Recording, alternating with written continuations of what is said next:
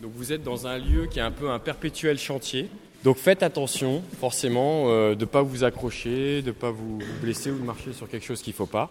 Donc euh, c'est une ancienne église qui devait être démolie. Saint-Louis, voilà, c'était euh, un temple abandonné dans un quartier abandonné et oublié, qui était l'épidème. Et pendant 9 ans, elle a été fermée suite à un effondrement des voûtes, exactement où on se trouve. il y a cette grande verrière où un jour ça s'est écroulé. Le lendemain d'un office, aurait pu tuer plein de gens, mais voilà, c'est tombé au milieu ici et l'église a été fermée et restée à l'abandon pendant 9 ans.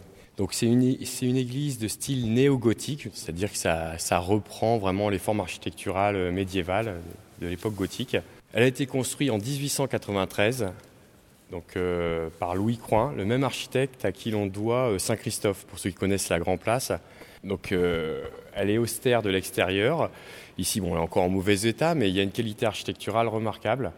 Vous avez des, euh, détails, des qualités euh, de, facture de matériaux comme la chair à prêcher qui est ici, qui est, un chef-d'œuvre avec du marbre, euh, du laiton, du bronze et, du chêne. Le style aussi architectural est très particulier parce que c'est du composite. Ça veut dire que vous avez un, mélange de tous les genres. Par exemple, dans la chair à prêcher, vous avez de l'art déco et de l'art nouveau mélangé. C'est très rare aussi. Et elle pouvait accueillir donc 1000 personnes. Donc ici, euh, voilà, il y avait une activité culturelle euh, avec euh, jusqu'à 1000 paroissiens.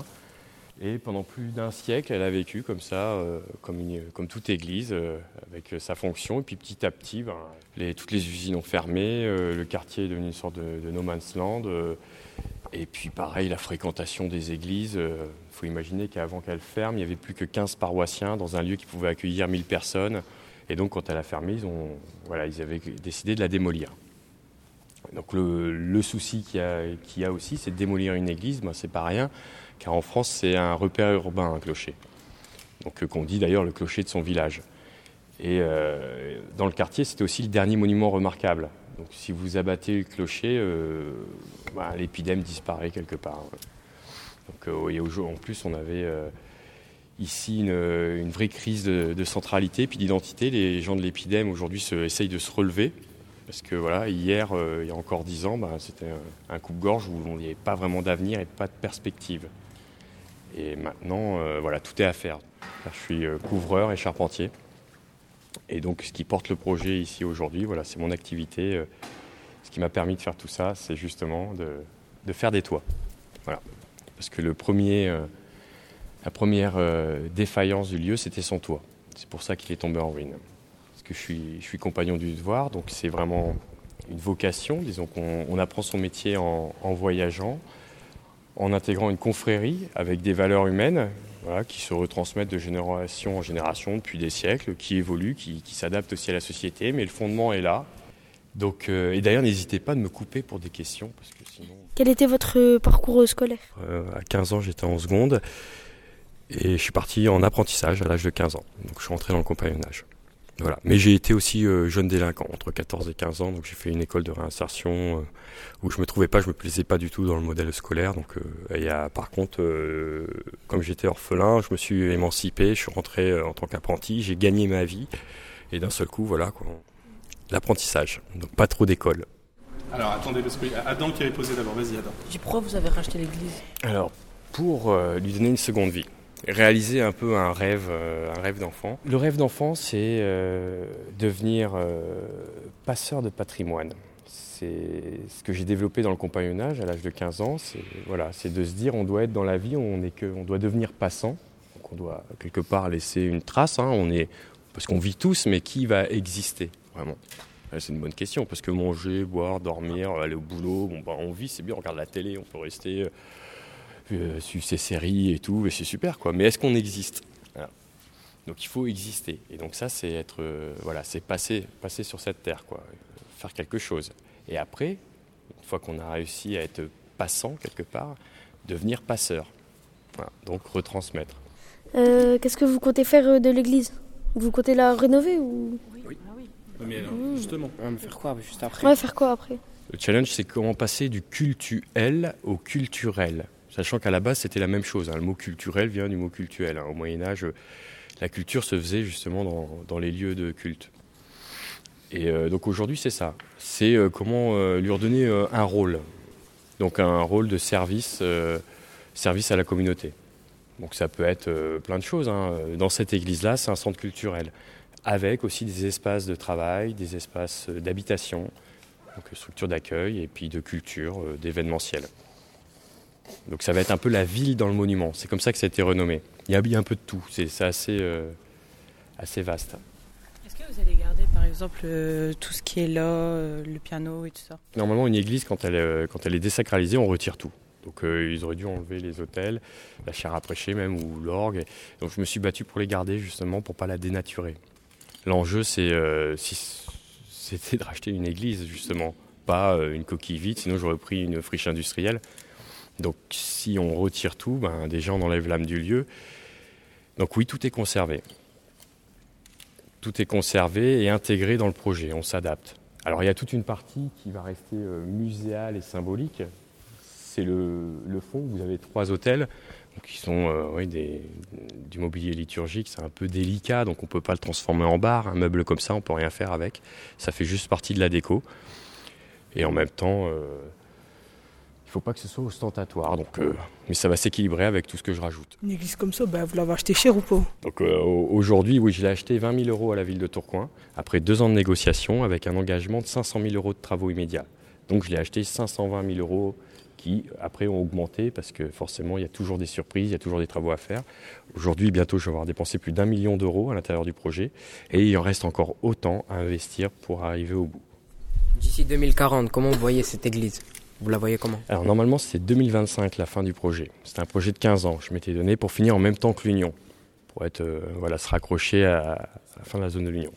Et donc, par contre, ça risque de s'accélérer. On me sollicite vraiment maintenant pour accélérer les choses et, euh, et de rentrer dans une faisabilité à trois ans.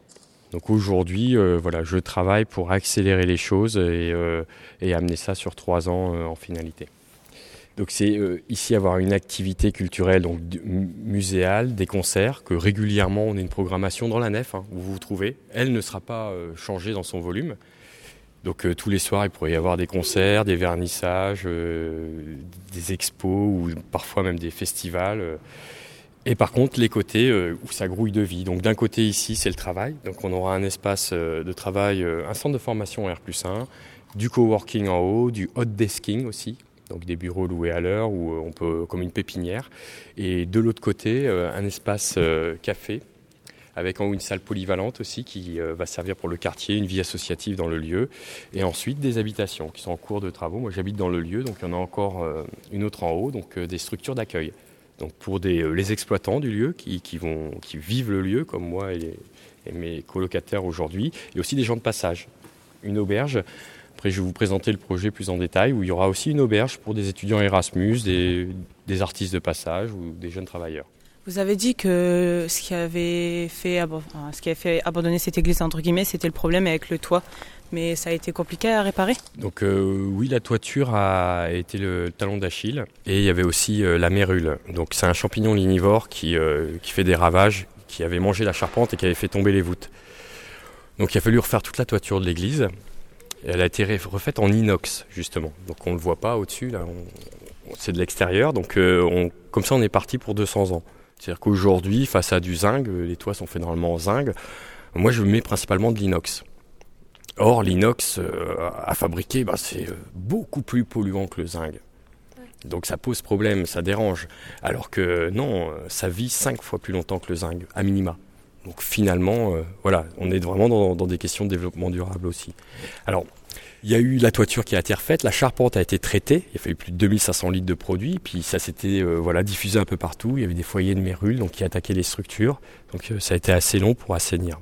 Puis créer le réseau aussi. Il fallait imaginer qu'ici, moi j'ai pas eu de toilette pendant six mois. Il y avait ni eau, ni électricité, ni toilette. Vous allez en faire quoi des vitraux Qu'est-ce qui est euh, Alors, les vitraux euh, sont restaurés au fur et à mesure, réintégrés partiellement.